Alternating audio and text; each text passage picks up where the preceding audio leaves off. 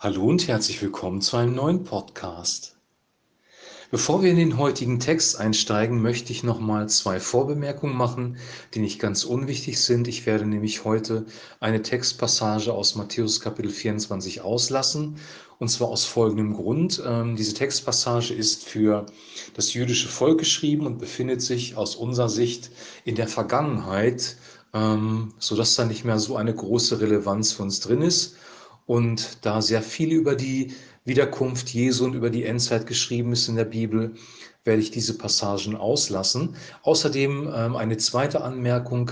Die Ereignisse sind in den Evangelien erstmal sehr ähm, verkürzt dargestellt. Also es ist eine grobe Zusammenfassung.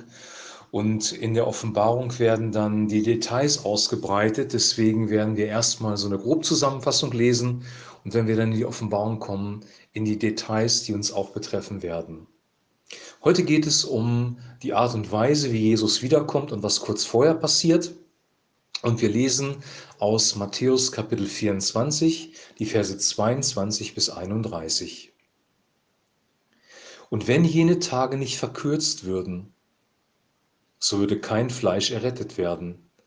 Aber um der Auserwählten willen werden jene Tage verkürzt. Das ist erstmal der Einstieg in die Textpassage und ich finde diese, diesen Einstieg schon sehr wertvoll, weil wir ja von den Tagen der Drangsal, der Schwierigkeiten gesprochen haben im letzten Text und hier sagt Jesus, dass diese Tage verkürzt werden um der Auserwählten, also um unser, unser Willen. Ähm, weil wenn sie nicht verkürzt werden würden, dann würde kein Mensch errettet werden, weil wir dann alle abrutschen würden in die Finsternis. Und Gott ist so gnädig, dass er die Tage verkürzt. Und dann passiert Folgendes. Dann, wenn jemand zu euch sagt, siehe, hier ist der Christus oder hier, so glaubt es nicht, denn es werden falsche Christi und falsche Propheten aufstehen und werden große Zeichen und Wunder tun, um wenn möglich auch die Auserwählten zu verführen.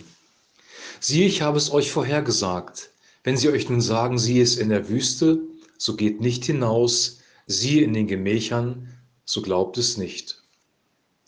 Denn ebenso wie der Blitz ausfährt von Osten und leuchtet bis zum Westen, so wird die Ankunft des Sohnes des Menschen sein. Wo irgend das Aas ist, da werden sich die Adler versammeln. Sogleich aber nach der Drangsal jener Tage wird die Sonne sich verfinstern und der Mond seinen Schein nicht geben und die Sterne werden vom Himmel fallen und die Kräfte der Himmel werden erschüttert werden. Und dann wird das Zeichen des Sohnes des Menschen am Himmel erscheinen. Und dann werden alle Stämme des Landes wehklagen und sie werden den Sohn des Menschen kommen sehen auf den Wolken des Himmels mit Macht und großer Herrlichkeit. Und er wird seine, seine Engel aussenden mit starkem Posaunenschall und sie werden seine Auserwählten versammeln von den vier Winden her, von dem einen Ende der Himmel bis zum anderen Ende. Soweit der heutige Text. Der erste Punkt, der hier wieder erwähnt wird, ist, dass die Wiederkunft Jesu Christi nicht so aussehen wird, wie uns Menschen das versuchen zu vermitteln. Es werden falsche Christus so aufstehen und falsche Propheten. Und hier sagt Jesus sogar, dass sie große Zeichen und Wunder tun werden, um uns zu verführen. Also die falschen Christusse, die falschen Propheten werden große Zeichen und Wunder tun. Und das ist ein sehr, sehr wichtiger Aspekt, weil das zeigt, dass Zeichen und Wunder und Machttaten kein Beweis dafür sind, dass ein Prediger oder jemand, der Prophet ist, auf dem richtigen Weg ist und wirklich den echten Christus verkündigt. Wir finden in der New Age-Bewegung auch Zeichen und Wunder. Wir finden sie auch in anderen Religionen und das ist kein Beweis. Ähm, wir müssen uns immer am Wort Gottes orientieren, am Neuen Testament, an dem, was Jesus wirklich gesagt hat. Das ist wirklich der wichtigste Hinweis für uns, damit wir nicht in die Irre gehen. Also ein Aufruf, sich nicht auf Zeichen und Wunder zu verlassen. Dann wird beschrieben, wie er wiederkommt, nämlich auf einer Wolke. Und äh, Jesus hat an einer anderen Stelle gesagt, dass so wie er in den Himmel aufgefahren ist, nämlich bei der Himmelfahrt, so wird er wiederkommen, nämlich in einer Wolke oder hier steht auf einer Wolke. Das heißt, es wird ein übernatürliches, spektakuläres Zeichen sein, das jeder erkennen wird. Und kurz vorher wird eine Finsternis über das Land kommen. Die Sonne wird sich verfinstern und der Mond seinen Schein nicht geben und die Sterne werden vom Himmel fallen und die Kräfte der Himmel werden erschüttert werden. Und dann werden alle Menschen sehen, hier steht nämlich, werden alle Stämme des Landes wehklagen und sie werden den Sohn des Menschen kommen sehen auf den Wolken des Himmels mit Macht und großer Herrlichkeit.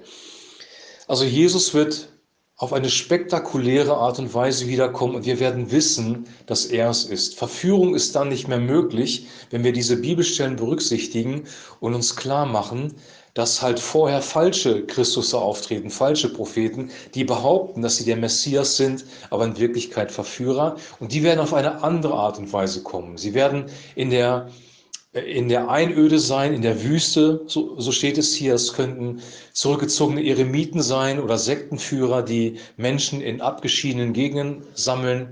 Oder in der Kammer, das heißt in, in Orten, an denen gesprochen wird, an denen äh, Weisheit weitergegeben wird da wird er auch nicht sein, sondern er wird wirklich vom Himmel her kommen mit Macht und Herrlichkeit in einer Wolke. Und dann wird er seine Engel aussenden, um uns einzusammeln, die Auserwählten. Also die, die zu Jesus gehören, werden durch die Engel eingesammelt werden. Du musst dich nicht darum bemühen, irgendwie zu Jesus zu kommen. Du musst keine Angst haben, den richtigen Zeitpunkt zu verpassen, weil hier sagt er ganz klar, er wird seine Engel aussenden und diese Engel werden dich zu Hause abholen. Und vorher wird, wie gesagt, Finsternis sein, die Sonne wird nicht scheinen, der Mond wird nicht scheinen und Sterne, also Meteoriten oder was auch immer, werden auf die Erde fallen. Also es wird ein spektakuläres Ereignis sein, an dem du nicht vorbeikommst und das du auch nicht verpassen kannst. Das ist die gute Botschaft. Die schlechte Botschaft ist, dass wir einen zweiten Hinweis haben auf Verführer, im ersten Teil waren es falsche Propheten, hier sind es sogar falsche Christus und falsche Propheten. Und ähm, hier wird sogar betont, dass sie Zeichen Wunder tun können. Also wir müssen uns hüten und vorsehen vor falschen Propheten und falschen Christusen. Und wir sind in einer Zeit, wo das auch wieder zunehmen kann. Und die Menschen sind natürlich auch ein Stück weit, ähm, ich will mal sagen, wundersüchtig geworden. Wir wollen natürlich gerne sehen, wie Kranke geheilt werden. Wir wollen gerne sehen, wie dämonisch belastete Menschen frei werden. Wir wollen gerne Erfahrungen machen, wie die ersten Christen, wie Petrus, Johannes und Jakobus auf dem Berg der Verklärung, dass eine Wolke da ist und dass da übernatürliche Zeichen und Wunder geschehen. Wir strecken uns manchmal aus und sehen uns auch nach dem Übernatürlichen, weil wir entfliehen wollen aus dieser Welt, in der wir leben. Und das ist auch verständlich auf der einen Seite. Auf der anderen Seite ist es auch gefährlich, wenn wir die Zeichen und Wunder, und das spreche ich besonders jetzt zu uns charismatischen und Pfingst pfingstlich geprägten Christen, wenn wir die Zeichen, Wunder an der falschen Stelle suchen, ähm, weil Gott ist derjenige, der die wirkt. Und wie gesagt, hier wird beschrieben, dass auch Menschen, die eben einen falschen Weg gehen, Zeichen und Wunder wirken können, weil es geistliche Dynamiken, geistliche Prinzipien sind, die da wirken. Der wichtigste Punkt ist, wenn wir durch diese Zeit kommen, dass wir gegründet sind im Wort Gottes, dass wir uns an diese Bibel stellen, weil das ist ja in Matthäus 24 das, was Jesus explizit gesagt hat zu seiner Wiederkunft, dass wir uns daran erinnern, dass wir wissen, was er gesagt hat, wie er wiederkommen wird, dass wir die Beziehung zu ihm haben, dass in unserem Herzen der Heilige Geist lebt, dass wir eine Christuserwartung haben, die schriftgemäß ist. Und dann wird er kommen mit großer Macht und Herrlichkeit und wie gesagt seine Engel aussenden, um uns zu ihm zu versammeln. Das war soweit Matthäus Kapitel 24. Es kommt noch eine Stelle über den Feigenbaum, an dem wir sehen können, ähm, wie wir uns vorbereiten können. Da kommen wir morgen zu. Ähm, aber wir wissen im Großen und Ganzen jetzt so die grobe Linie, um die es geht. Dunkle Zeit, Verführung, Verfallen der Gesellschaft, Gesetzlosigkeit nimmt überhand, falsche Christusse treten auf, falsche Zeichen und Wunder, aber Christus kommt wieder in seiner Herrlichkeit auf einer Wolke. Das ist die grobe Linie und Äh, mit den Details beschäftigen wir uns später, wenn wir in die Offenbarung reinkommen. Da sind wichtige Einzelheiten drin, da sind noch Botschaften drin an die Gemeinde, die wichtig sind für uns, wie wir uns verhalten sollen. Da wird nochmal exakt beschrieben, welche Plagen vorher noch von Gott kommen, was sie für einen Sinn und Zweck haben, welche Ereignisse in der Wirtschaft geschehen, in der Politik, da steht sehr viel in der Offenbarung drin. Das werden Dinge sein, mit denen wir uns auch noch beschäftigen.